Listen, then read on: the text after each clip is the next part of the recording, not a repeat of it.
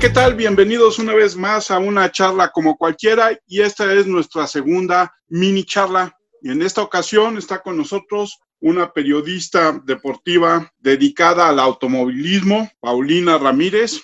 Paulina, ¿cómo estás? Hola, muy bien, muy bien, profe. Yo le voy a seguir diciendo profe porque usted es mi profe.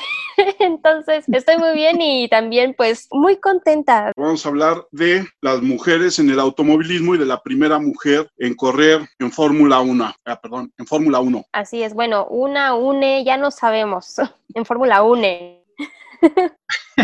Exacto. Cuéntanos cuántas mujeres corren en Fórmula 1 o han corrido en Fórmula 1. Pues actualmente ninguna, pero pues he sabido de cinco que han estado ahí presentes en la Fórmula 1. También habido una que otra que ha hecho pruebas o que se ha integrado últimamente, pero no realmente compitiendo como tal. Sabemos que hay mujeres que han tocado ahí la Fórmula 1, tal vez no compitiendo, en sí son pues las cinco que decía, que hay, otras que han estado, por ejemplo, también en, diferentes lugares de la Fórmula 1, por ejemplo, en equipos siendo directoras o cosas por el estilo, pero compitiendo, eh, pues realmente muy poquitas de las cuales ya vamos a hablar. Y vamos a hablar de la pionera de todo esto. Así es. ¿Cuántos años tiene la Fórmula 1 de existir? En realidad, yo siempre he dicho que el antecesor más viejo de la Fórmula 1 son las cuadrigas, ¿no? Siempre para mí eso ha sido la Fórmula 1 y pues por ahí también hay muchas referencias, ¿no? Por ejemplo, de, que en la Segunda Guerra Mundial evidentemente se tuvo que suspender algunos grandes premios, cosas así, ¿no? Pero en sí, 1950 en adelante, lo que conocemos bien como Fórmula 1. Y la primera mujer en correr un carro en un premio de Fórmula 1 fue María Teresa de Filipis. Así es. Y fue... Una italiana. Fue la pionera, la que primero se puso un casco de Fórmula 1 y básicamente encontró muchísimos, muchísimos, pero muchísimos eh, trabas y muchísimos altercados en su camino, los cuales no la quisieron hacer continuar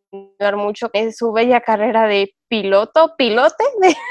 Entonces, pues ella fue la que estuvo ahí básicamente y fue en 1958 realmente cuando ella estuvo conduciendo un coche en el que Juan Manuel Fangio ya antes había conducido y había ganado un título en, el 57. De hecho, Fangio fue como su entrenador en la Fórmula 1, ¿no? Ella nace en el 26, es hija de una familia muy rica, su padre es un conde italiano dedicado a la electrificación del sur de Italia y ella desde muy chica se dedicó a los caballos y después a los caballos con motor y sus hermanos se burlaban de ella y le decían que nunca iba a correr lo suficientemente rápido y su papá le compró un Fiat 500 y ella empezó a correr. Sí, resulta que sí tenía el don para variar, ¿no? Y lo más triste, ella su primer gran premio es en 58, como dices, es el de Mónaco, pero unas semanas antes había intentado correr en el de Francia y había calificado, pero los jueces no le permitieron competir con una frase muy, muy, del estilo de aquellas épocas, ¿no? Sí, sí, sí, sí, que ahorita eh, muy choqueante. Ahorita ya hubieran hecho la rebelión por completo y ya estarían todos los monoplazas pintados realmente. Sí, porque los jueces dijeron que una mujer con casco solamente era visible en los salones de belleza, ¿no? Sí, así es, que una mujer solo debe de usar el casco en, el, en la peluquería. Entonces, pues sí, en ese momento, yo no sé qué habrá pensado nuestra María, nuestra María Teresa, pero lo que sí estoy segura es que no le de haber gustado nada. Y se ha de haber reído mucho a la semana siguiente o a las semanas siguientes cuando corrió en Mónaco. Sí, así es, porque aparte, en una de esas carreras en donde pues básicamente mm, se calificó así al salir, porque sabemos que también hubieron bastantes despapalles en la Fórmula 1, entonces las calificaciones antes eran diferentes y pues justo después de eso resultó que llegó décima, algo que, que no cualquiera hace, ni siquiera hoy en día un piloto que corre corre por primera vez, no sé, ni siquiera en su cuarta vez, es muy difícil que llegue décimo, ¿no? Entonces, eh, y más en esos tiempos, porque tampoco teníamos tanta tecnología y las diferencias entre los autos existían, más no eran, pues como ahora, ¿no? Que te ayudan bastante. Entonces, sí, eso es de reconocerse, porque llegar en el top 10 no cualquiera. Sí, no cualquiera, como dices. Hay por ahí una entrevista que me llama mucho la atención, donde ella dice que Fangio mismo le decía que no corría tanto, que no fuera tan rápido, que bajara un poco la velocidad de su carro. Y ella decía que ella nunca estuvo estresada, que ella manejaba muy rápido, pero estaba muy tranquila. Lo traía en la sangre, ¿qué le digo? sí, creo que el mantener la cabeza fría y el saber lo que quería hacer era lo que impulsó mucho a María a que obtuviera tan buenos resultados, porque después de tantas trabas, o sea, simplemente con lo que le dijeron, muchas se hubiesen desanimado, pero no quiso demostrar algo y, al, y pues lo hizo bien al final de cuentas, aunque solo estuvo pues un año vigente realmente y no corrió muchos grandes premios que digamos, pero su actuación ahí está y hay muchísimos pilotos que han pasado por la Fórmula 1 y ni siquiera han pintado ni, o sea, ni de color amarillito clarito, entonces pues la podemos recordar y ahí siempre estará su legado como la, la primera mujer que aunque no estuvo en una peluquería usando un casco, se lo puso en las pistas. Y su retiro también es muy extraño, ¿no? Ella corre, como dices, en 58, corre cinco premios y en 59 ella decide unirse al equipo que está formando Jan Vera, rechaza la oferta de Ferrari y ella en algún momento dice que ella jamás correría para un hombre como Enzo Ferrari y que por eso tiene el dinero para pagar ella su carro y hacer lo que ella quiere. Pero desgraciadamente, antes del premio de Bélgica, Jan Vera sufre un accidente y muere y ella decide en ese momento retirarse del automovilismo. Sí, a muchos les ha pasado. Eso es lo que sabemos, ¿no? Que, que sí existe cierto miedo, pero yo siento que más bien fue cierto respeto, tal vez, o tal vez tanto, mm, pues no sé la relación que llevasen, pero probablemente era una relación también muy fuerte, la que, por la que también ella decidió mejor aquí me quedo. Pero pues eso no era lo que iba a detener a, María y al final de cuentas terminó siendo vicepresidenta de, del Club de Antiguos Pilotos de Fórmula 1. Entonces, eso fue en el Gran Premio del 90, por ahí de un 96, 97, y también presidenta del Club Maserat. Entonces, eso fue muy bueno para ella. y al final, su legado no solo se quedó en cinco grandes premios. No, fue una mujer que siempre estuvo pegada al automovilismo hasta el último día de su vida. Y como tú dices, en un momento cuando ella se retira y decide, vamos a entrecomillar, llevar una vida normal, formar una familia, casarse, eso no la aleja al automovilismo, ella sigue como espectadora y después se vuelve una persona que sigue siendo actor principal de la Fórmula 1. Incluso escribe su biografía, que al parecer está agotada, que se llama la señorina Fórmula 1. Libro que hay que leer. Yo todavía no lo leo, pero lo voy a leer, lo prometo. Yo lo estuve buscando para tratar de descargarlo o ver dónde puede adquirir, pero al parecer está fuera de ya de, imprenta, no hay ejemplares. Uno tiene que buscarlo en los en la deep web casi casi. O irse por todas las librerías de viejo. También puede ser. Italianas buscando. Exacto, ahí puede ser una. La historia de María Teresa de Filipis no es la única y además, por lo que yo estaba viendo, cuando empezaron los carros y empezaron todo el mundo, obviamente, lo primero que se hizo cuando hubo un carro fue ver quién corría más rápido, ¿no? Y antes de la Primera Guerra Mundial ya había mujeres que corrían. Lo que pasa con María Teresa de Filipis, pues es que es la primera que corre en una categoría que conocemos como la máxima categoría y que además, tristemente, a lo largo de casi 70 años, ha visto solo cinco mujeres manejar sus carros, ¿no? Sí, exacto. Lo interesante es que también, por ejemplo, hoy en día, tanto hablan de hacer, ya sabe, la Fórmula 1 para féminas y todo esto que ha causado muchísima controversia, porque una de dos, hay muchísimas mujeres en el automovilismo. Entonces, siempre todos los ojos están encima de ellas, porque obviamente es raro que una mujer esté corriendo y topándose con los hombres, ¿no? Pero en varias categorías tú te puedes encontrar, pues, que dos mujeres, en la otra puede haber una, pero de que existen, existen. El único problema es que sí todavía sigue habiendo ese prejuicio de, no, pues es que pues tiene un coche muy chido. No, es que solo le llegan patrocinios porque pues es mujer y jala muchas miradas. Pero la verdad es que al final uno se puede dar cuenta del talento del que tienen en el momento en el que las ves manejar, ¿no? Y de que te das cuenta que sí entran bien en una curva, de cómo es que pueden rebasar al contrario o algo parecido, porque la verdad no solo el coche es lo que hace al piloto, también sabemos que hay unas manos detrás del coche, pero de todos modos hay muchos prejuicios con eso de los patrocinios, porque tenemos a las mujeres que, sí jalan muchísimo y todo, pero también tienen mucho dinero. Por ejemplo, tenemos ahorita la que ya también alguna vez probó un, Fórmula 1 fue Tatiana Calderón, una colombiana, pero ella sí, e, ella se ha mantenido vigente en los últimos años. No ha tenido los mejores resultados, pero ya lo probó y Escudería Telmex también está pues fijándose mucho en ella. De hecho, ya tiene cuenta con el patrocinio de Escudería Telmex, pero ella sí por el hecho de ser mujer jala a muchas personas. Todavía falta que veamos la magia que logra hacer, pero si puede echarle un ojo a Tatiana Calderón estaría bien para poder analizarla después. Y en ese sentido que dices de los patrocinios, alguna vez María Teresa de Filipis, ya eh, cuando tenía como 85 años, se acercó un periodista a entrevistarla y lo mandó rápidamente a Allá, casa. por donde a Dios le robaron las chanclas. Al rancho de nuestro presidente. Ahí, merito, sí. y cuando le preguntaron por qué había hecho eso, ella dijo, es que vino y me preguntó por qué yo nunca había conseguido un patrocinio. Este joven no entiende, yo tenía tanto dinero que no necesitaba patrocinio, mi patrocinio era yo.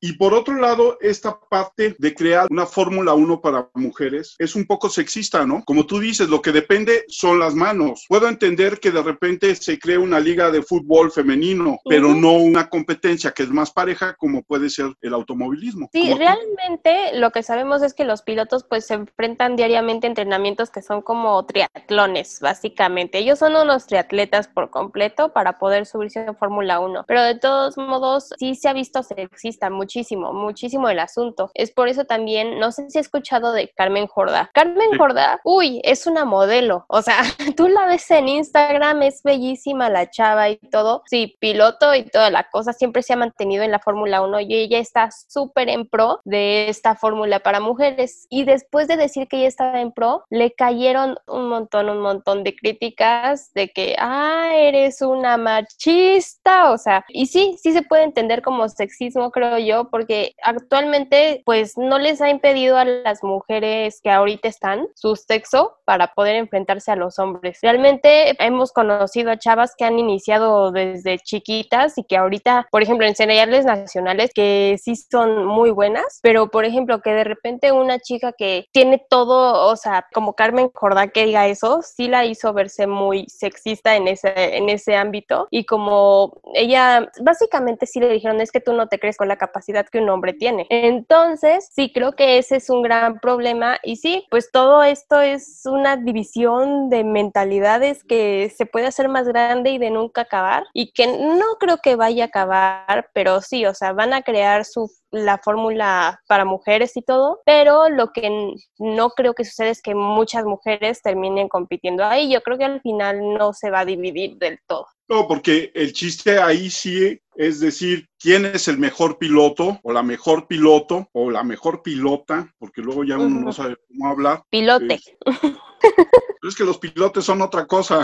Bueno. bien. pero sí hay esta competencia donde no puede haber esta cosa de decir, soy el mejor de los que miden 1,60. No, soy el mejor de todo. Y en ese sentido creo que el automovilismo es muy amplio, como tú dices. Lo que dejó María Teresa Filippi en cinco carreras, muchos pilotos no lo han hecho en tres años o cuatro en la categoría, ¿no? Sí, claro, no. Y aparte, pues esta fórmula dijeron que básicamente era para que la las mujeres tuviesen más oportunidad de poder llegar a, competir, ¿no? Pero exactamente, lo que se busca, lo que una mujer quiere al llegar a la Fórmula 1, no creo que sea competir contra pues otras iguales o algo así, ¿no? Es competir contra los mejores. Además, pues tenemos en claro que la Fórmula 1, sea como sea, sigue siendo un deporte súper racista. ¿Por qué es racista? Digan o no, o sea, seas mujer, seas afroamericano, seas latino, porque eso es lo que también muchas veces no se debe entender. Los latinos, ¿cómo les ha costado trabajo llegar a la Fórmula 1, no? O sea, si es un tema de razas todavía, entonces yo sí pienso que si se hace una Fórmula 1 para mujeres, entonces este pues es que siempre ha sido como racista ese, esa onda, ni modo que hagas una Fórmula 1 para puros latinos, para puros afroamericanos, no, que creo que se tiene que, eh, que abrir un camino para todos. Así es, o sea, es uno el mejor y no cinco mejores dependiendo de origen étnico o de tu sexo. Yo creo que hay cosas en que la equidad de género tiene que rasarse. Hay otras donde la equidad de género puede ser diferenciada. Por ejemplo, en la liga de fútbol, soccer. Aunque hoy en día estás viendo entrenadoras de línea defensiva o de línea ofensiva que están trabajando en los equipos de fútbol americano de la NFL. Entonces, el sexismo va de los dos lados. Yo creo que lo que hay es la equidad y la equidad nos une de alguna manera a todos. Sí, así es. Aparte, pues sabemos que no fue de hace muchísimo tiempo lo que está sucediendo con bueno, me refiero a cientos de años, lo que está sucediendo en cuanto a todas las revoluciones feministas. Ya tienen mucho tiempo luchando, porque yo apenas sí,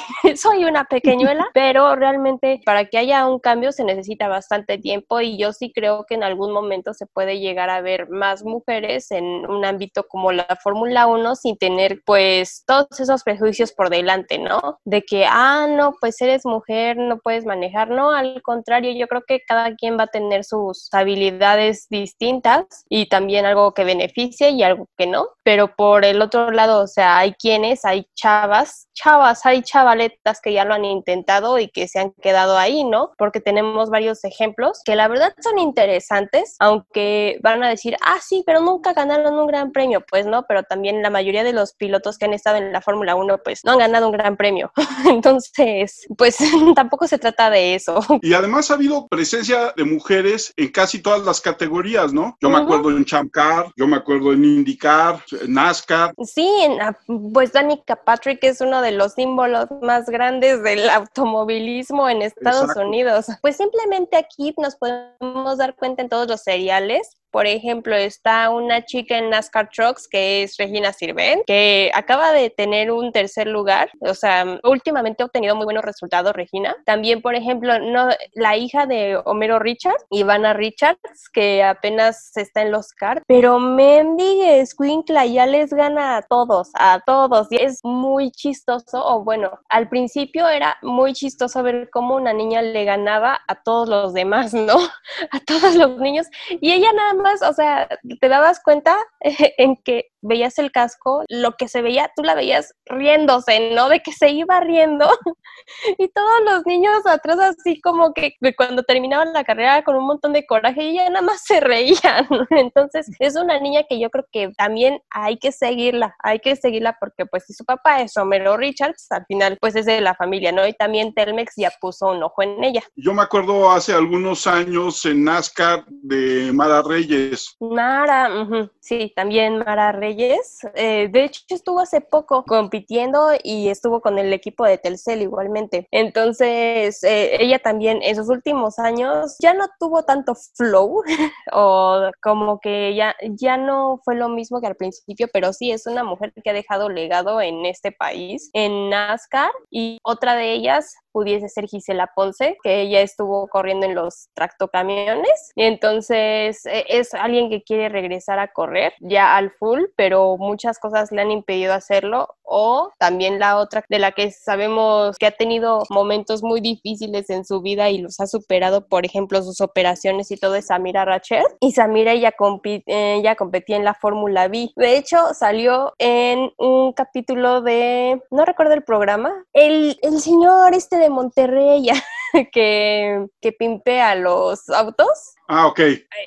Ah, bueno, pues la invitaron a ella a que enchulara su Fórmula B y le hicieron un Fórmula B súper bonito y todo. Y pues ahí siempre estuvo Samira Rachede. Ella tiene una historia por detrás muy curiosa y muy padre, pero sí, hay muchas de las cuales se tiene que hablar, ¿no? Y de decir que, pues sí, que se han puesto al tú por tú con todos. Y todas, aparte todas, tienen sus historias de que no, pues es que dijeron que porque soy mujer hice mal esto, que porque soy mujer me dieron esto, que porque, o sea, porque les arde, al final les arde que una mujer les gane. Sí, por supuesto. El machismo existe, no lo podemos negar, pero yo creo que también son estas actitudes y estos triunfos y estos lugares que se van ganando peleando en contra de tanta estupidez, la que les ha dado un lugar. Sí, exacto. Y en ese caso, adelante. No, exacto, exacto.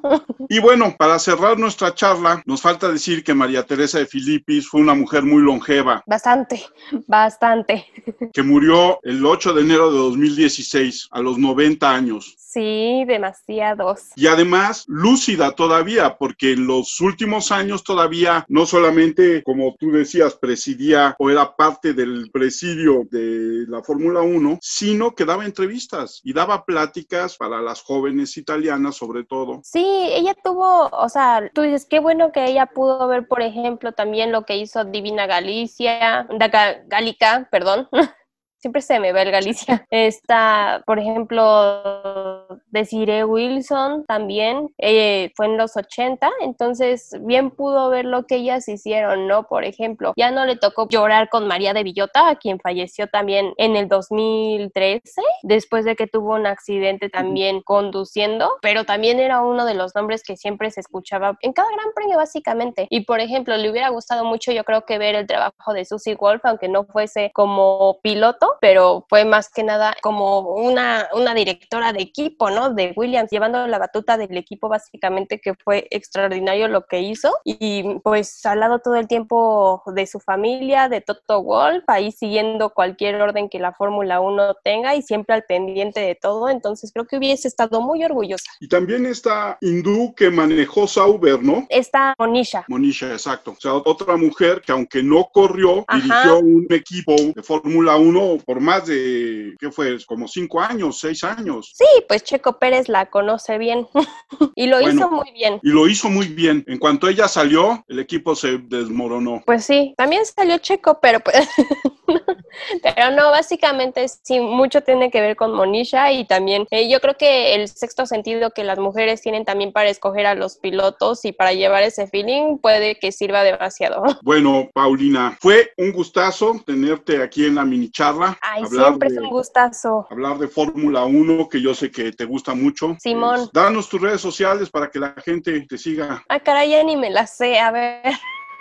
mi Twitter, que de repente llego y tuiteo un montón y luego hay días en los que desaparezco, es arroba linagrs y en Instagram estoy como arroba little santo yo.